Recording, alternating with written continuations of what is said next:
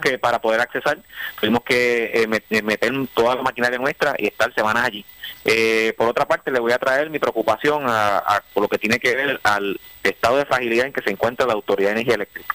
Eh, ayer eh, no había soplado un viento y ya la comunidad Atillo y, y comunidades cercanas estaban sin luz.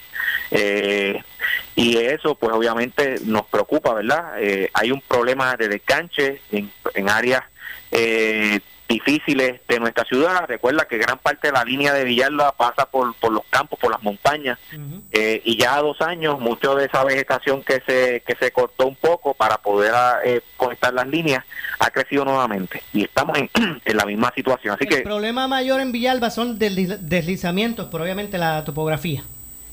Sí, nosotros por lo menos lo que corresponde al municipio ya estamos preparados con relación a equipos pesados. eh, eh, en comparación a, días antes del huracán María tenemos prácticamente el doble de nuestro equipo. Tenemos eh, Tigers, excavadora, loader, eh, camiones eh, y de, de ser necesario ya el departamento de secretario municipal está tiene propuestas listas para a, contratar el personal que sea necesario para abrir eh, caminos. Eh, así también la, la Oficina Ayuda al Ciudadano junto con la Oficina Primera Dama eh, ya comenzó a visitar comunidades para orientar y de ser necesario, ¿verdad?, eh, trasladar refugiados hacia la Escuela Superior Vocacional, que ya hablamos con el director de la escuela, para abrirla mañana a las 8 de la mañana.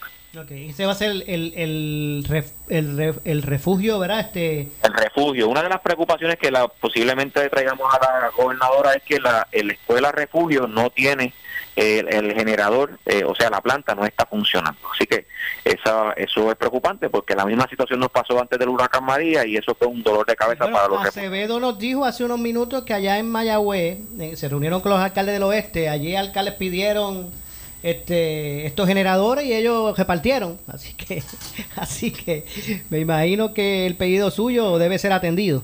Yo espero, yo espero.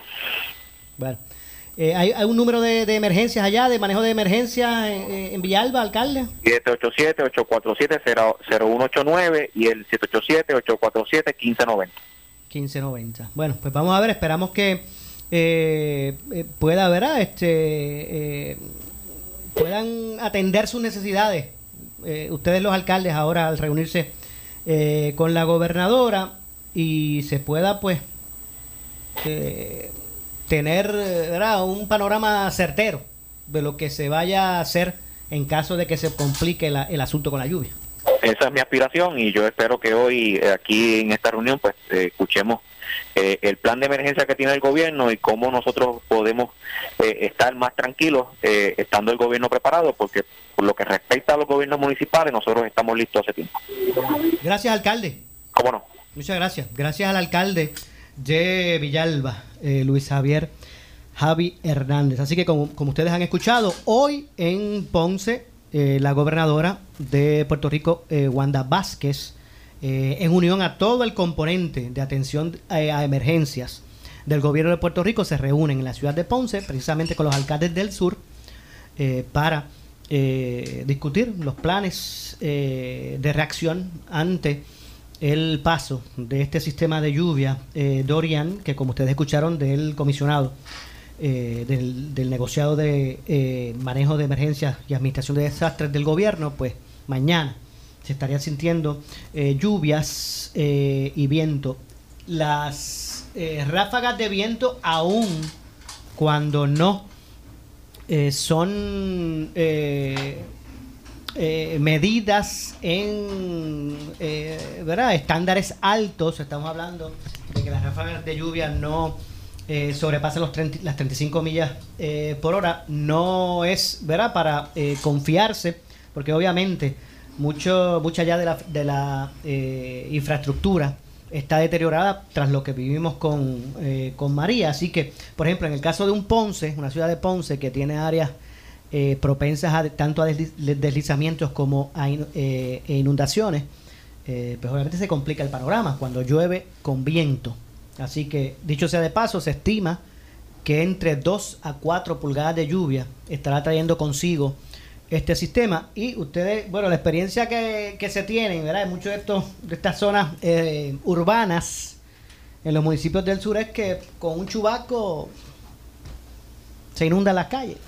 Imagínense usted con dos, tres o cuatro eh, pulgadas eh, de lluvia. Así que prepárese. No estamos hablando de que se llegue al, ¿verdad? al desespero, pero esto empezó en junio, ¿verdad, Carlos, el ingeniero? La temporada de huracán empezó en junio. Si usted está esperando, si usted vino a esperar ahora, a finales de agosto, para comenzar a abastecerse, ¿verdad? Está tarde. Pues está tarde.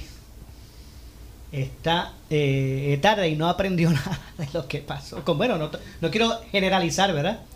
Pero, pero no, no aprendió nada entonces de lo que se vivió con, con María. Miren, a mí me gustaría que ustedes vieran la cantidad de mensajes. Mensajes eh, de texto, llamada, de voz que yo he recibido de ayer para acá.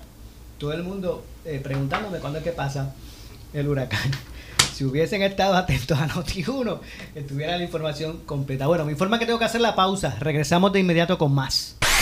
El área sur está que quema. Continuamos con Luis José Moura y Ponce en Caliente por el 910 de tu radio. Bueno, son las 2.3 de la tarde. Yo soy Luis José Moura. Esto es Ponce en Caliente. Usted me escucha de lunes a viernes de 1 y 30 a 2 y 30 de la tarde por aquí por Noti1, analizando los temas de interés general en el país, siempre relacionando los mismos con eh, nuestra región. La siguiente entrevista es una auspiciada. Bueno, y es que con nosotros nos acompaña nuestro amigo eh, Cristian Rodríguez de la empresa ABT Accounting Business and Tax, porque nos trae Cristian. Primero que todo, Cristian, buenas tardes. Buenas tardes, buenas tardes, ¿cómo estamos? Y es que todos están atentos porque eh, no cabe duda que es una oportunidad extraordinaria para las personas de 65 años o más de poder eh, eh, beneficiarse de un crédito contributivo. Háblanos un poquito de eso, Cristian. Mira, ABT es una compañía 100% puertorriqueña que se dedica a ofrecer servicios de contabilidad, planificación financiera gestoría y buscar incentivos para los contribuyentes como los comerciantes. Y como parte de esos incentivos están estos créditos. Eso es así. Toda persona mayor de 65 años de edad puede recibir de 200 hasta 1000 dólares de crédito. Eh, para conocer si cualifica, nos debes llamar al 787-988-3835. Repito, 787-988-3835 nuestro horario es de lunes a viernes de 8 y media a 5 de la tarde. Así que eh, aquí el, eh, lo principal es que usted tenga 65 años o más. Eso así, sí, eso es uno de los requisitos. Eh, el beneficio, ¿verdad? Los beneficios que puede recibir es que puede recibir de 200 hasta 1000 dólares. Y al llenar con nosotros va a recibir un flashlight, ¿verdad? Eh, Eso es un, ¿verdad? Como una, un, regalo. Sí, un regalito de parte de nosotros. Eso al tomar nuestro servicio, ¿verdad? Esto es un llaverito que se le regala a, a los clientes y más en este tiempo de temporada de huracanes. que, es eh, conveniente. Eso así. Además, uno de los grandes beneficios de tomar nuestro servicio es la, ¿verdad? la preparación de los documentos. Nosotros nos encargamos prácticamente de hacer todo. Eh, sacamos copias de los documentos originales. Eh, si le hace falta un documento que no lo tiene a la mano, nosotros también tenemos los recursos, los recursos, me disculpo, para obtener los mismos. Entiendo. Así que usted llame en este momento. Vamos a repetir el número otra vez, así que vaya buscando si no lo tiene eh, el alcalde, sí, vamos con ella mismito. Eh, antes estamos aquí conversando con nuestros amigos de ABT Accounting Business, eh, Business and Tax. Usted llame al 787-988-3835. 988-3835. Si usted tiene 65 años o más, usted no deje de llamar porque usted puede, ¿verdad? cualificar para un crédito contributivo de, de entre 200 a eh, mil dólares. Ya nos hablaste, Cristian, de los beneficios y los requisitos. Pues mire, eh, prácticamente casi todas las personas eh, tienen los documentos a la mano porque son documentos que se les solicitan en diferentes agencias, ¿verdad? Pero quiero asegurarme que al momento de que nos visiten tengan todos esos documentos a la mano, ¿verdad? Para poder hacerlo el proceso más rápido. Eh, uno de los requisitos principalmente es la forma 1099 SSA del año 2018. Este viene siendo el documento que reciben todos los años eh, por correo. Este documento viene con una cajita color rosita y te dice la cantidad que recibiste de seguro social en el año 2018. Bien importante. Eh, si no recibes seguro social, también cualificas y en ese caso tienes que traernos entonces la cartita del PAN, que viene siendo la certificación, Certificación. que te da el Departamento de la Familia. Copia de documento. Eso es así. Eh, o si es pensionado, la 487A. Sí, perdón, la 487. Eh, ¿Qué sucede? Que algunos contribuyentes me visitan y de alguna manera se le perdieron los documentos. Nosotros les facilitamos, ¿verdad? ¿Por qué? Porque le solicitamos al Departamento de Hacienda la informativa de, de pensionado o también le podemos solicitar al Seguro Social la forma 1099 SSA. Eh, adicional a los requisitos que le mencioné, identificación con foto o acta de nacimiento y recibo de agua o de luz. Eh, Más fácil aún, amigo que- me escucha y, tiene- y tiene 65 años o más. Más fácil aún. Usted llame en este momento. 787-988-3835. Eso es así. 988-3835. Y usted eh, muy bien puede aspirar a esos 200, desde, desde 200 hasta 1000 dólares.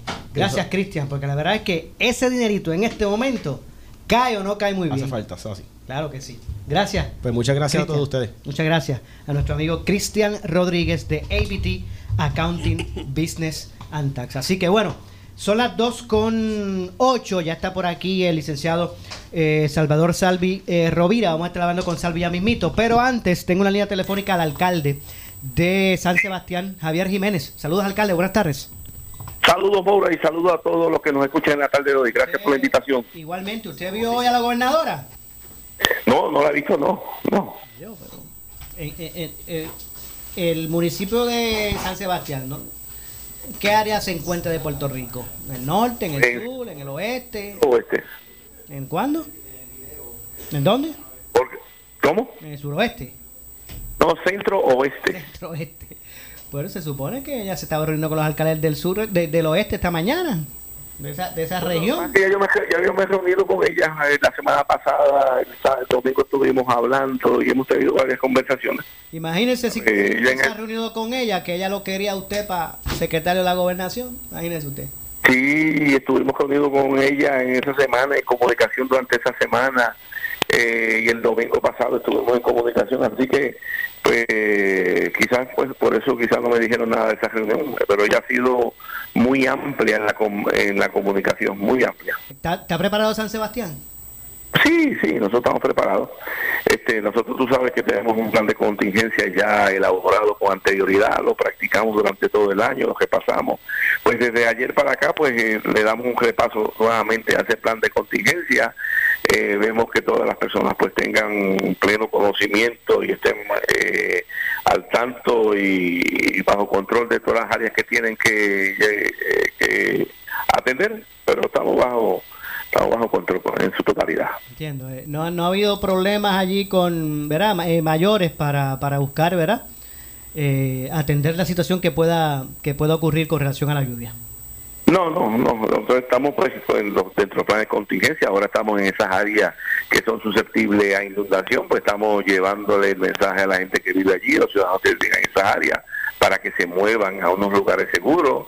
Ya hoy a las 5 abrimos un refugio, para el que quiera sentirse más seguro se pueda mover a ese refugio. Eh, y los demás planes de contingencia, tanto de suministro a nivel municipal como combustible, alimentos para los grupos que están trabajando, eh, seguridad, esas facilidades municipales que se necesitan. Eh, bueno, eh, yo te digo que hemos estado trabajando, repasando todas esas áreas. Yo creo que estamos, estoy seguro que estamos bien, bien preparados ante cualquier eventualidad.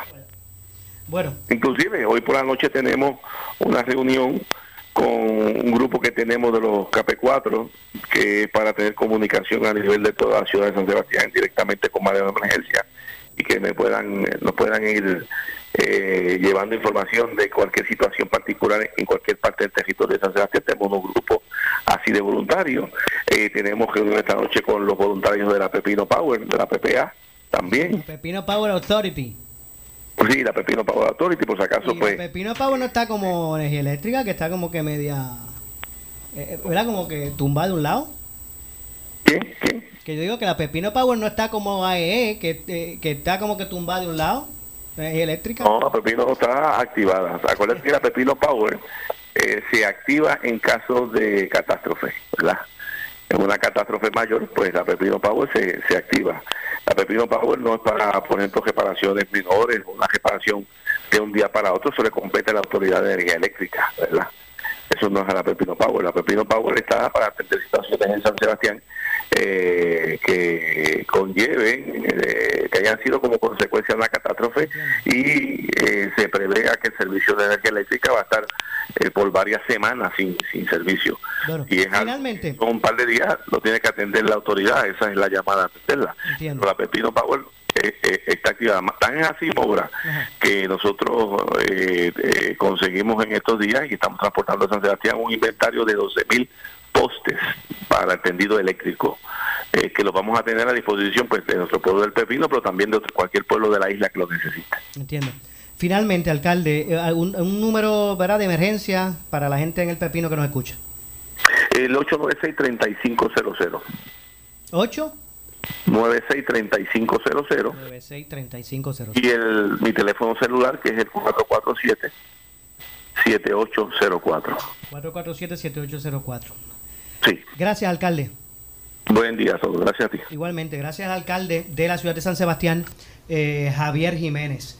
Eh, tengo por otra, por, otra de las líneas telefónicas eh, de comunicación con Marilyn de la Oficina de Bases de Fe del municipio de Ponce, porque el evento, ¿verdad? Que todo el mundo estaba esperando, el tercer Congreso de Seguridad y Autosuficiencia que está organizando el municipio de Ponce, ¿verdad? de, bajo el liderato de la Oficina de Bases de Fe, eh, ¿verdad? y otras eh, entes del municipio, pues eh, que se iba a celebrar este jueves, pues ha quedado pospuesto hasta nuevo aviso por, obviamente, esta situación, ¿verdad? De, del tiempo que está ocurriendo. ¿Algo más entonces, Marilyn, que haya que, que anunciar?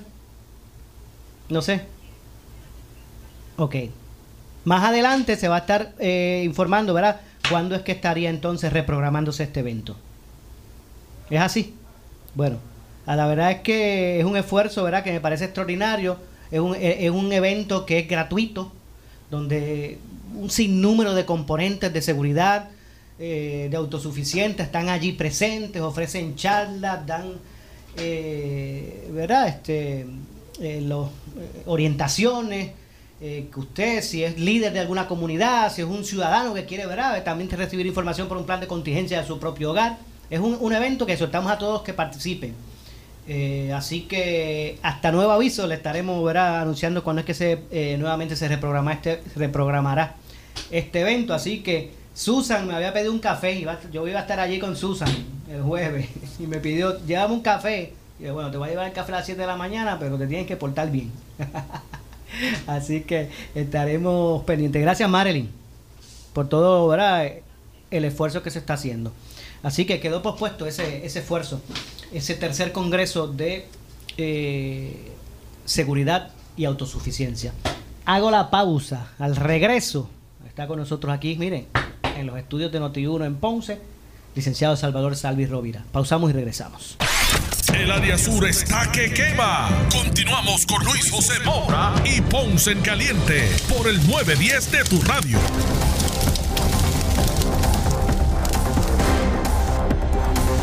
Bueno, son las 2 con 18. Yo soy Luis José Moura, esto es Ponce en Caliente. Estamos de regreso ya en nuestro segmento final. Eh, dándole entonces ahora oficialmente la bienvenida al licenciado Salvador Salvis Rovira, ex administrador del Fondo del Seguro del Estado, experto en los temas relacionados a la industria de la salud y que siempre nos acompaña aquí los eh, martes. Aquí usted tiene la oportunidad de llamar y eh, ¿verdad? clarificar dudas y expresar su sentir relacionado a todos estos aspectos importantes de la salud, que a veces uno como que no comprende mucho esas cosas de que si las primas, los capitation, que si los planes, y esas cosas uno a veces como que no las entiende mucho. Eh, uno no se explica por qué me denegaron tal medicamento, es que está pasando con esto y lo otro. Este es el momento, siempre los martes aquí. Pero hoy queremos aspectar, obviamente, Puerto Rico, Noti1 está activado de tempranas horas, todo su equipo, equipo completo. Hay más de 20 reporteros que están a disposición para eh, realizar eh, la cobertura y llegar donde tenga que llegar, eh, donde tenga que llegar para que usted se mantenga bien informado con relación a este sistema de lluvia que se acerca. Así que saludos, Salvi. Buenas tardes, Luis, buenas tardes a, la, a los radioescuchas.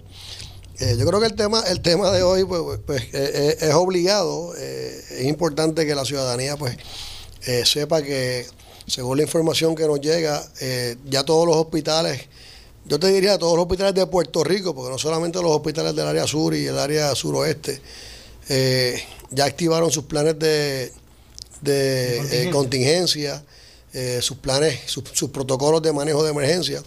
Así que la ciudadanía no debe preocuparse eh, porque eh, no, no, los vayan a atender en un hospital. Ya los hospitales pues están, están ready, están trabajando en, en, sus planes. Es importante que la ciudadanía pues tenga sus medicamentos debidamente guardados.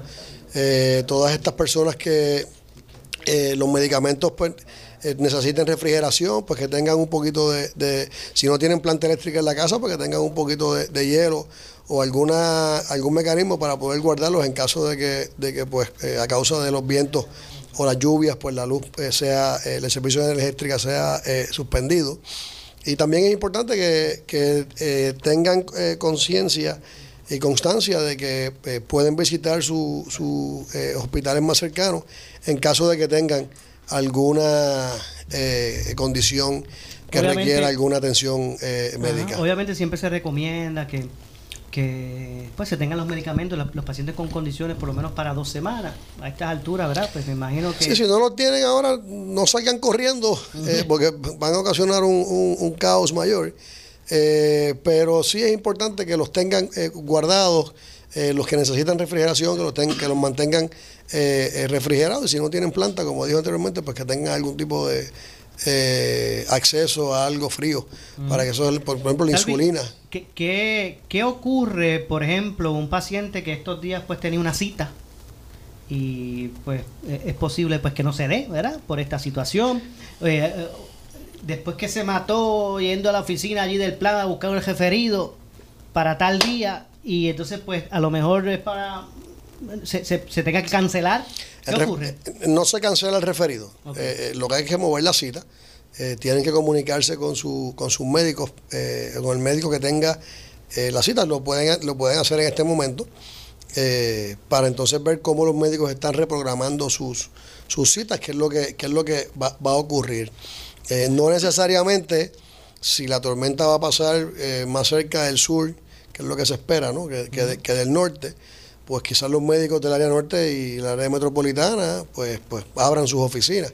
Pero si usted que está en el área eh, que posiblemente se vea más afectada por los vientos y las lluvias no puede llegar hasta esa área, le recomendamos que eh, eh, pues llame durante la tarde de hoy y diga, mira, no voy a ir, así que vamos a ver si la puede reprogramar desde ahora. O sea, no, no, no espere a mañana para ver qué está pasando, porque yo creo que si no es una situación de emergencia, y puede esperar, pues lo prudente sería que usted coja el teléfono ahora y llame a la oficina del doctor Moura y le diga, mire doctor, yo vivo en Mayagüez, yo vivo en Ponce, yo no sé qué va a pasar mañana, así que le adelanto que pues por favor vamos a mover la, cita y ellos muy gustosamente se la van a, se la van a reprogramar y no le afecta el, referido. No afecta el referido. No afecta el referido. Pero es una gestión que usted está haciendo y el médico entonces eh, sabe eh, quiénes no van a ir mañana porque él no sabe a ciencia cierta, no tiene, no va a hacer un análisis hoy de, de todos los pacientes que pueda haber mañana y puedan afectar. Así que ustedes tendrían que llamarlo para que se aseguren que cuando ya todo vuelva a la calma, pues entonces eh, ustedes tengan su, su, cita reprogramada y no pase que todo el mundo llame entonces el jueves o el viernes y se forme un, un este, eh, tapón en las oficinas médicas. Así que hágalo desde ahora. Si sabe que si sabe que no va a poder ir porque se espera lluvia o se espera viento, pues, pues llame hoy. No, no espere mañana ni, ni el jueves. Ni al viernes. En ese sentido, pues por lo menos el referido no se ve afectado por alguna cancelación. Eso es así. Eh, y mucho menos, ¿verdad? Por una situación como esta, que, que ¿verdad? Que no, no necesariamente pues, está en las manos ni del paciente ni, de, ni del médico, obviamente. Importante de los medicamentos, sí, si hay eh, pacientes que tienen medicamentos, órdenes de medicamentos en las farmacias, vayan y búsquenlo. no, no esperen a que digan, mañana no va a pasar nada, búsquenlo hoy busquen esos medicamentos y llévenselos para su casa. Si ya tienen la orden puesta en la farmacia, tienen la receta emitida. Porque hay medicamentos que la receta, especialmente los controlados, eh, en cierto número de horas, eh, a partir de que la receta se emite, ah, tienen, tienen que entregarla en la farmacia. Sí, Así bueno, que y, y- y hay veces que no necesariamente es por, por consecuencia de un medicamento específico. Una receta Tiene- tiene, un, sí. tiene una- un, un término, ¿verdad? De- O sea que es es importante que si usted tiene la receta y se la dieron ayer o se la dieron esta mañana, vaya un momentito a la farmacia. Muy probablemente se la despachen por la situación de, de- de emergencia que, que- que se presume que, que estaba. ¿no? Y, eh, eh, creo que ya llamaron al, al- estado de emergencia, ¿no? O sea, ya, Sí, ya la pues, pues entonces eh, ese- eso, eso sería algo que deberían, que deberían este, hacer los pacientes que tengan una receta en mano eh, y que no la hayan llevado a la farmacia. Entonces, pues, los- como nos decía Salvi, ya todos los, los hospitales han ¿verdad? activado sus planes, planes de, de contingencia y no se supone que haya dificultad para que una persona por alguna situación específica llegue, por ejemplo, a una sala de emergencia. No, ninguna, ninguna, ninguna. Si el hospital está abierto, si el hospital, y yo debo presumir que después de María, eh, y debo estar casi seguro que después de María los hospitales han tomado todas las precauciones para que no pase lo que les pasó en, en, en, eh, en María. Eh, todos los hospitales me consta que han tenido sus planes de trabajo y han puesto un empeño, Han tenido dos años para han ponerse... puesto empeño y, y esfuerzo. sí, ahora tengo que reconocer, aquí mismo, Salvi, en este mismo estudio, eh, de forma diaria, luego de que ellos se reunían, ellos se llamaban, se, se, se, se- la se- coalición la de salud. coalición de, de instituciones Sí, eh, de, salud, salud. de salud, y se reunían todos los días y el de para para ver qué, qué le faltaba qué, a quién le faltaba qué ajá. entre otras cosas, y venían aquí, a este mismo programa, bueno, este mismo, este mismo estudio aquí, cuando estábamos eh, haciendo la cobertura, ¿verdad?, de, de- de lo que estaba ocurriendo, y venían a diario aquí, después de las 2 de la tarde, a, a- a- a pasar revista de lo, que, de lo que estaba ocurriendo, así que en ese sentido se ha visto ya, por lo menos el, la actitud Una solidaria. unión, una unión, una unión. También es importante estas personas que viven en, eh, en áreas que muy probablemente pues el servicio por alguna razón sea eh, eh, desconectado y que pues sepan que necesitan del servicio de salud porque tienen algún eh, necesidad de máquinas de oxígeno, eh, algo, que, que vayan y vayan a los refugios, o sea, no esperen a que se les vaya la luz porque definitivamente eso va a agravar su, su, su condición. O sea, vamos a mirar esas experiencias que tuvimos en el, en el pasado eh, y vamos entonces a, a- a pasar juicio sobre lo que hicimos o lo que no hicimos. Bueno, gracias licenciado por estar con nosotros. Gracias a ti. Que tengan, que tengan mucho, eh, una linda tarde y de verdad que, que- que no pase nada, que Dios, que papá Dios nos proteja. Eso es así. Atentos a Noti1 para que usted esté siempre bien informado. Nos despedimos. Regresamos mañana, como de costumbre, a la 1 y 30 de la tarde en este espacio de Ponce en Caliente. Yo soy Luis José Moura que se despide, pero usted, amigo, amiga que me escucha, no se retire que tras la pausa, la candela. Ahora con nuestra directora de noticias, Ileana Rivera Delis.